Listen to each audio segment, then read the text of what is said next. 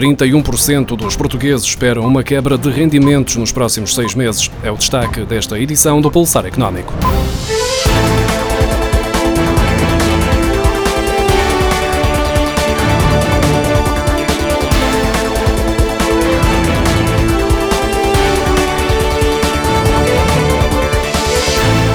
O estudo realizado pela Opinion Way em Portugal, Espanha, França, Itália e Alemanha concluiu que um em cada quatro consumidores europeus acredita que a crise pandémica afetará os seus rendimentos.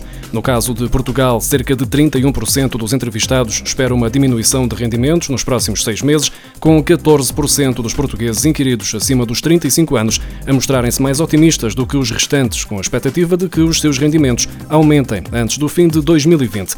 Quando se trata de bens não essenciais, se os rendimentos diminuírem nos próximos meses, 74% dos portugueses referem que a primeira despesa a cortar será no orçamento das compras de Natal, seguida dos produtos eletrónicos, com 71%, e das despesas com mobiliário e decoração, com 70% das respostas. De um modo geral, 54% dos consumidores portugueses não têm intenção de aumentar os seus gastos devido à crise.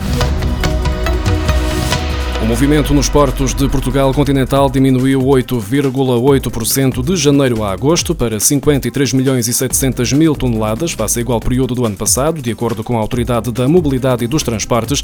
No entanto, se tivermos em conta apenas o mês de agosto, verifica-se um aumento de 12% da carga face ao mesmo mês de 2019, uma consequência do crescimento de 43,7% no Porto de Sines face a agosto do ano passado. As quebras no setor da aviação continuaram a sentir-se no verão, embora tenha sido observada uma melhoria face ao segundo trimestre. Entre julho e setembro, a nave Portugal geriu 89.700 voos, o equivalente a uma quebra de 60,4% face ao mesmo período do ano passado. Foram menos 136 mil voos do que no mesmo trimestre do ano passado, período em que a nave geriu 226.350 voos. O prestador de serviços de navegação aérea ressalva que os números do terceiro trimestre trouxeram uma relevante melhoria face ao registado no segundo trimestre de 2020, o período mais castigado pelo impacto da pandemia na aviação.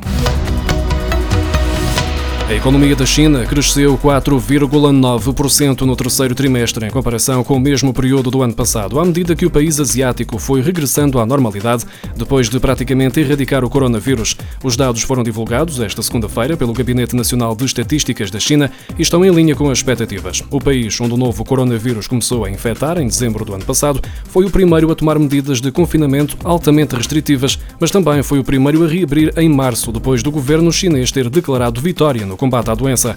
A produção nas fábricas aumentou, impulsionada pela procura global por máscaras, ventiladores e outros equipamentos médicos. As vendas no retalho, que tardavam em recuperar, finalmente voltaram aos níveis anteriores à pandemia. Ainda assim, o país está sob grande pressão para evitar o ressurgimento do vírus.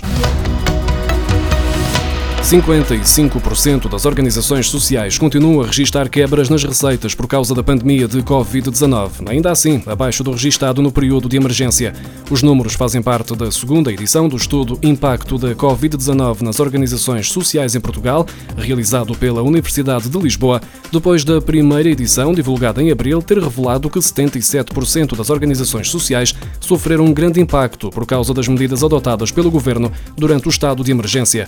O estudo mostra que houve uma recuperação de mais de 20 pontos percentuais entre o primeiro e o segundo questionário. Do universo de 55% de organizações sociais que continuam a ressentir-se nas receitas, 37% justificam a quebra com a redução dos donativos, enquanto 28% apontam a redução dos seus produtos ou serviços, apesar da retoma da atividade. Outros 17% dizem que ainda não retomaram a atividade e 4% responsabilizam a perda de acesso a fundos públicos ou privados.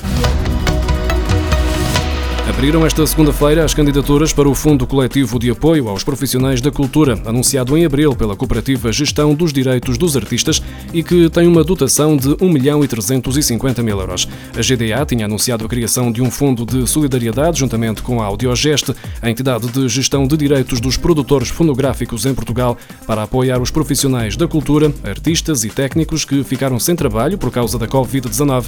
A linha de apoio é destinada a artistas, intérpretes ou executantes que ficaram desempregados no início da pandemia e que desempenharam em 2019 atividades profissionais relacionadas com a produção de espetáculos ou outras atividades conexas nas áreas da música, dança, teatro, cinema ou audiovisual isto se não tiverem direito a subsídio de desemprego. O apoio pode ser pedido também pelos empresários em nome individual, sem trabalhadores a cargo.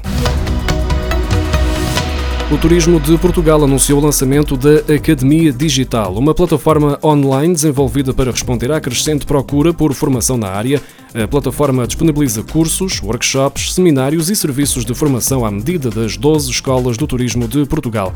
Disponível em academiadigital.turismodeportugal.pt, a nova plataforma fará ainda a gestão de toda a formação executiva disponibilizada pelo Turismo de Portugal e pelas suas escolas, facilitando o acesso aos utilizadores que, depois de um registro inicial, podem inscrever-se em todas as ações e iniciativas que sejam do seu interesse.